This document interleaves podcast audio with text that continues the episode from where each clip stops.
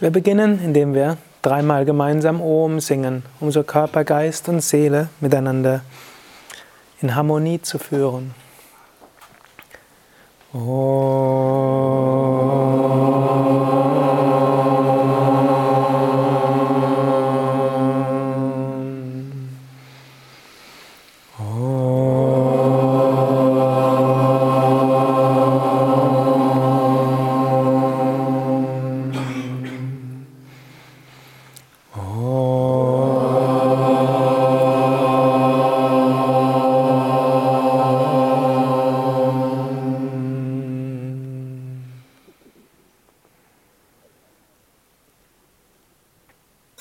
Ja, ich freue mich, hier zu sein bei Yoga Vidya Hamburg, welches ja jetzt im siebten Jahr ist, gehört noch zu den früheren Zentren von Yoga Vidya hier in dieser freien und Hansestadt Hamburg. Und Freiheit ist eines der Themen, wo es um Yoga geht. Wir wollen Freiheit erreichen und vor allen Dingen die innere Freiheit, die Freiheit von Verhaftungen, die Freiheit von der Identifikation mit dem, was vergänglich ist, die Freiheit, die innere Freiheit, mit dem Göttlichen zu verschmelzen, aber auch das Göttliche in dieser Welt zu erfahren. Hanse heißt auch Handel und Verbindung mit anderen Menschen. Auch das ist etwas, worum es im Yoga geht. Wir wollen nicht nur allein für uns selbst im stillen Kämmerlein die Verwirklichung erreichen, sondern letztlich die Liebe und die Verbindung zu anderen Menschen ist zum einen das Mittel, um zur Freiheit zu kommen, aber auch zum anderen das Zeichen, dass man in diesem Weg voranschreitet. Ich freue mich jetzt gerade in Hamburg zu sein. Hamburg hat, bekommt gerade so einen neuen Entwicklungsschub. Zum einen, viele waren ja jetzt gerade dabei. Haridas ist heute Morgen zum Brahmachari geweiht worden.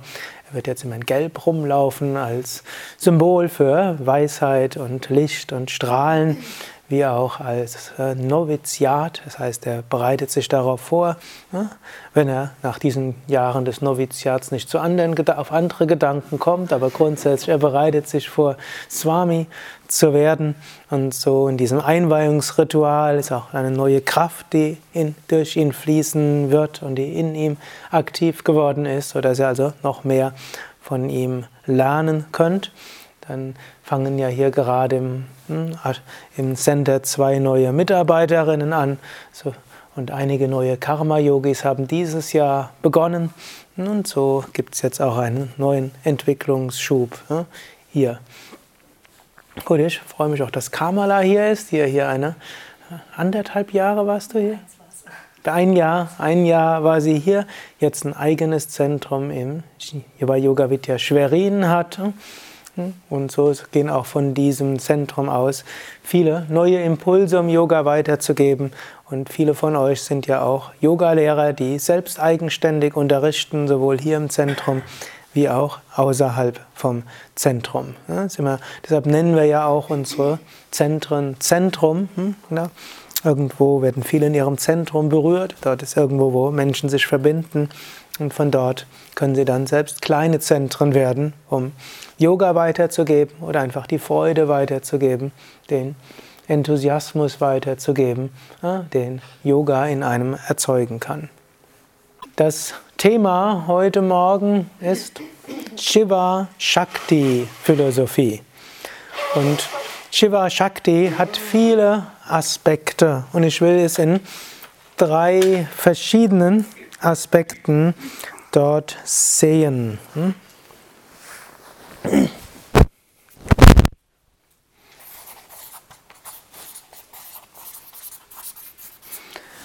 Zum einen der philosophischere Teil, hm? praktisch aus der Tantra-Philosophie. Damit ist es das Ewige und das Vergängliche. Das zweite ist hm, Weg nach innen und nach außen. Und als dritte können wir auch sagen Symbol für Sonne und Mond.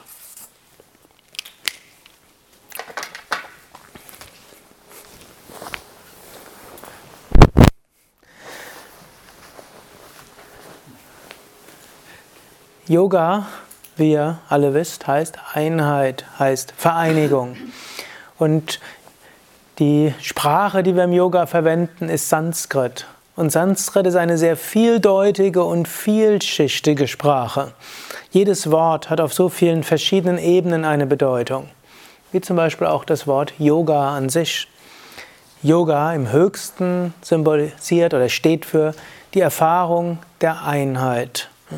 Steht dafür, dass es letztlich eine höhere Wirklichkeit hinter allem gibt und diese ist erfahrbar ist sogar das, wonach wir bewusst oder unbewusst streben.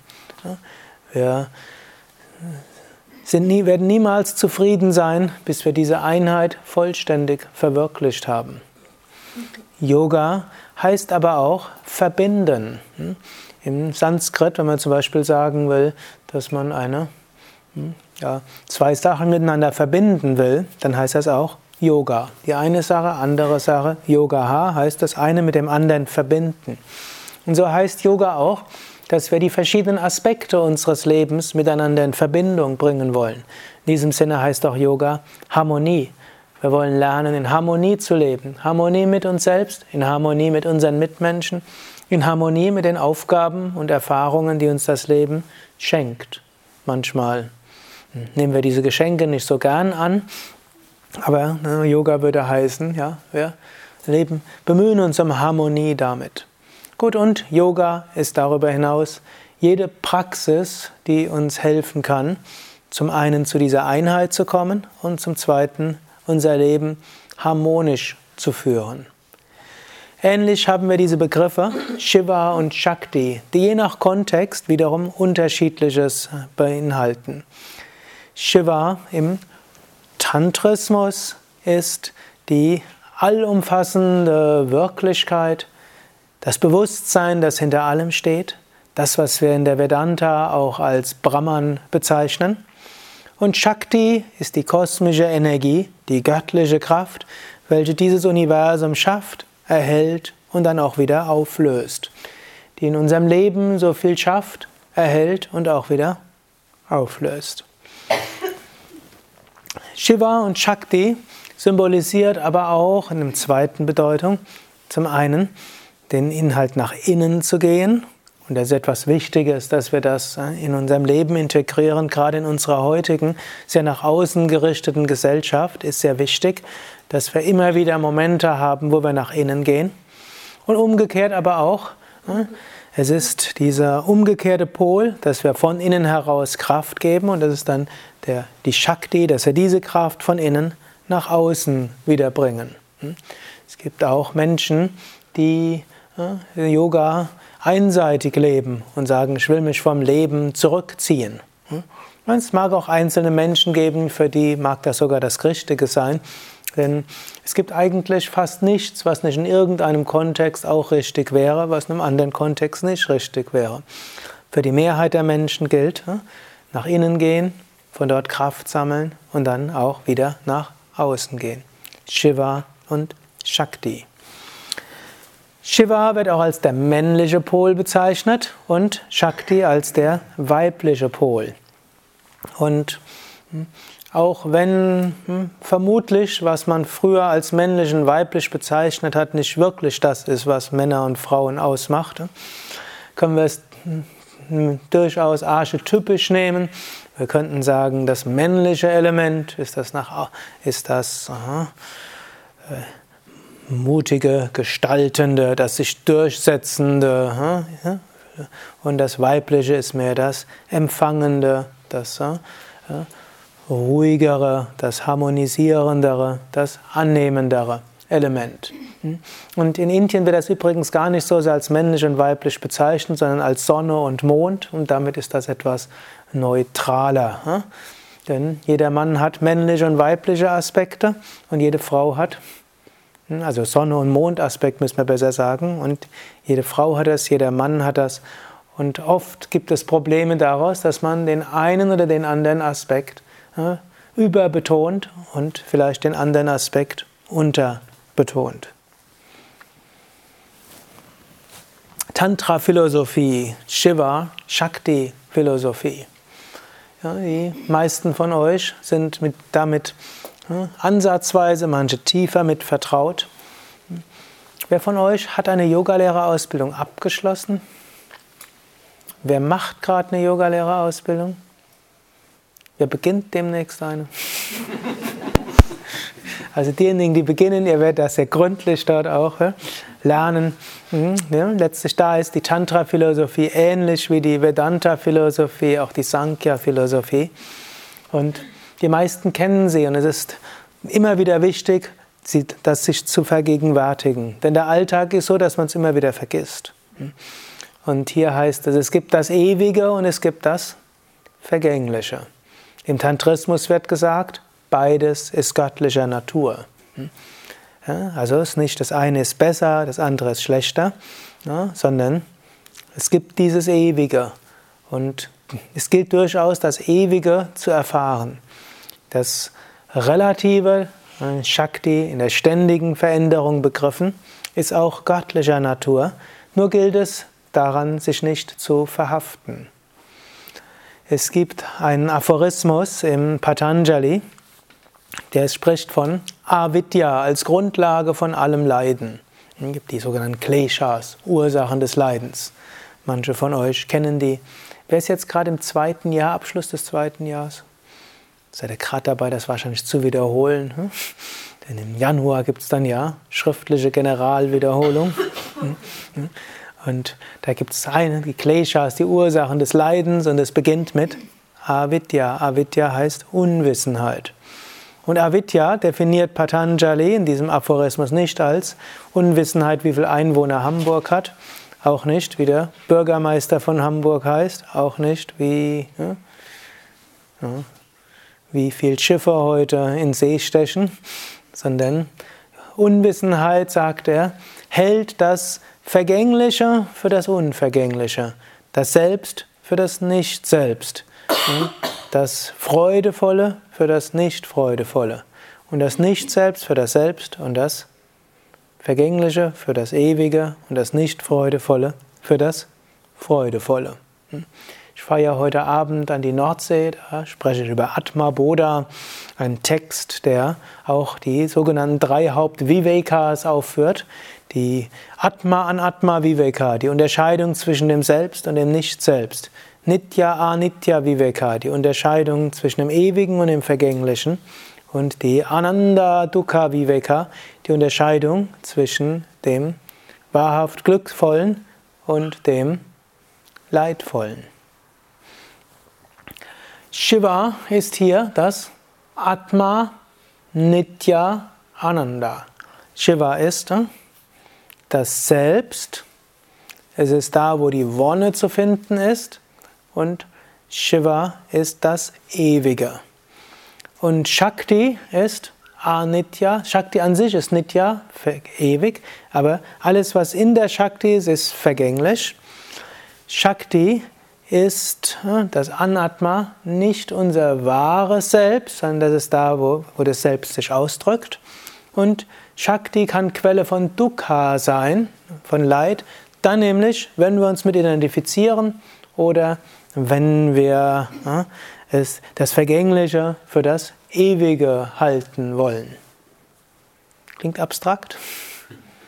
Hm, wir können es ein bisschen konkreter machen, aber ich will erst noch mal etwas weiter in, diesen, in dieser subtilen Terminologie bleiben. Unser Selbst. Die meisten von euch haben das schon so oft gehört. Es ist immer wieder wichtig, es sich zu vergegenwärtigen. Das Selbst, wer bin ich wirklich? Jetzt könnte ich drei Stunden diese Atma an Atma Viveka machen. Eigentlich, ja, wenn es wirklich interessiert, packt eure Sachen und äh, nicht jetzt, aber in ein paar Stunden und fahrt dann zu Ashram an der Nordsee. Fünf Tage werde ich darüber sprechen. Mhm. Ja, Atma an Atma, selbst, nicht selbst. Selbst ist das, was wahrnimmt, selbst ist das, was nicht wahrgenommen wird. Wenn wir sagen, ich hm, sehe die Uhr, hm, dann gibt es ein Ich und eine Uhr. Ich sehe die Uhr, ich bin der Wahrnehmer, die Uhr ist das Wahrgenommene. Bin ich die Uhr? Antwort? Nein, ich nehme die Uhr wahr. Bin ich mein Hemd? Nein, ich nehme das Hemd wahr. Ich kann auch das Hemd ausziehen und wieder anziehen. Machen wir es etwas schwieriger. Bin ich die Hand? Nein, ich kann die Hand sehen, ich kann sie hören, mindestens wenn ich sie mit der anderen Hand verbinde. Ich kann sie hoffentlich nicht zu stark riechen. Ich kann sie schmecken, ich kann sie fühlen, ich kann sie bewegen. Gut, sie bewegt sich auch, ohne dass ich etwas tue. Ich existiere sogar weiter ohne Hand. Hm? Und angenommen, hm, irgendwo sage ich, meine Hand gefällt mir nicht, hm? und dann sagt Haridas, das, das passt ja gut, ich hätte auch gern mal eine andere Hand. Würden wir irgendwo zu einem Chirurgen gehen, gut, in Deutschland wird das vermutlich keiner machen, aber mit ausreichend Spende, die jemand dafür geben würde, könnten wir dann irgendwo unsere Hände tauschen. Und dann, wer bin ich mit Haridas Hand und wer ist Haridas mit meiner Hand?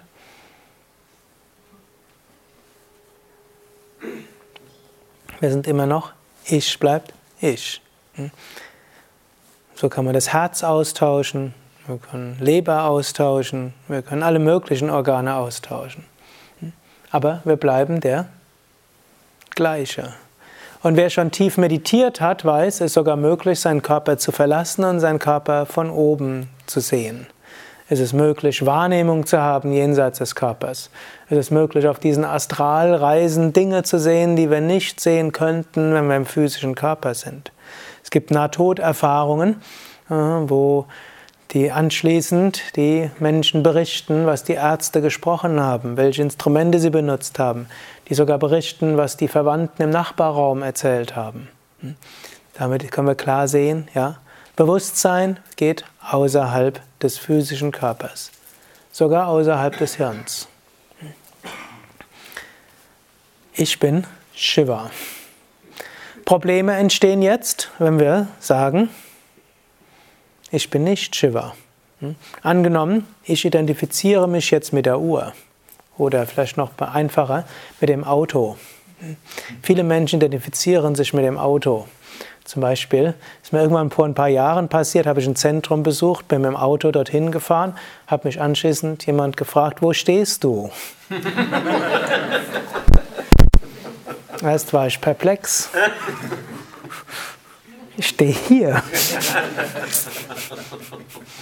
da ich noch nie ein Auto besessen habe, hm, musste ich dann erst dann plötzlich, also nee, dein Auto. Und wir identifizieren uns so sehr mit dem Auto, dass wir, wenn wir sagen, ich stehe zwei Straßen weiter. Das ist jetzt erstmal humorvoll, aber viele Menschen identifizieren sich sehr stark über ihr Auto.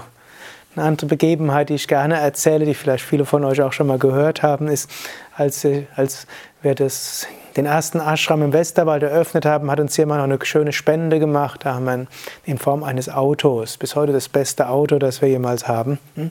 Hat, gut, es hat auch schon 140.000 äh, Kilometer gehabt, ich habe noch nie ein Auto gehabt bekommen, das unter diesem Kilometerstand war. Wir kriegen meistens die Autos dann gespendet, wenn andere sagen, hm, mir nicht mehr verkehrssicher genug, dann kann man es Yoga Vidya spenden.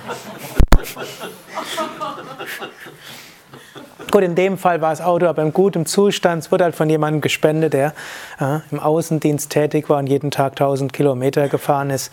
Und wir sind natürlich normalerweise in der Woche 100 Kilometer gefahren, ein paar Mal Abholungen.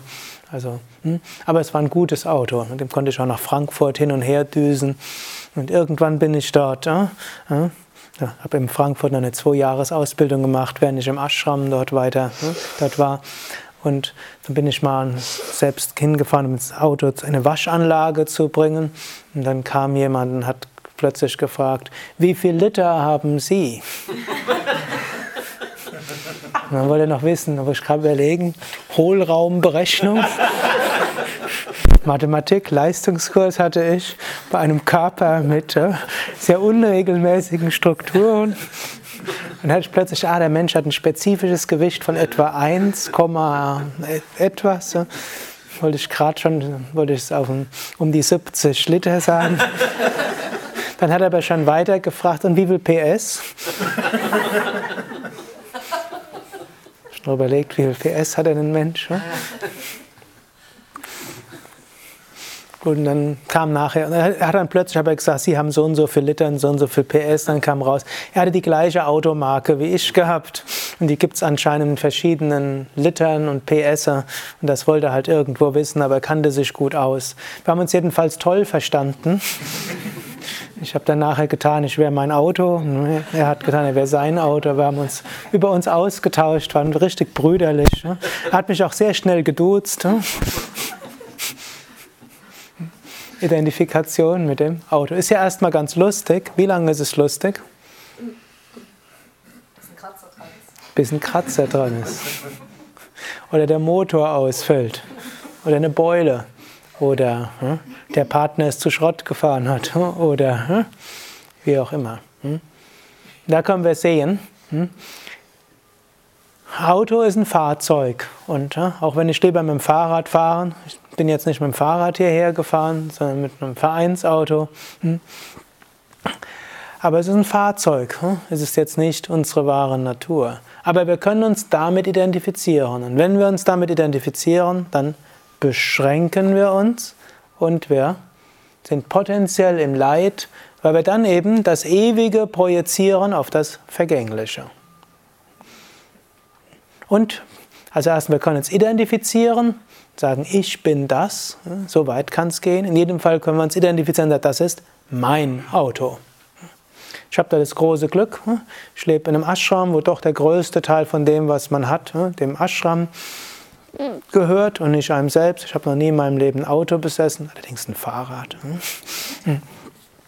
Aber, und so ist dieses Gemeinschaftseigentum etwas, wo man lernen kann, es gehört einem nicht, wo man trotzdem feststellen kann, man kann sich trotzdem identifizieren.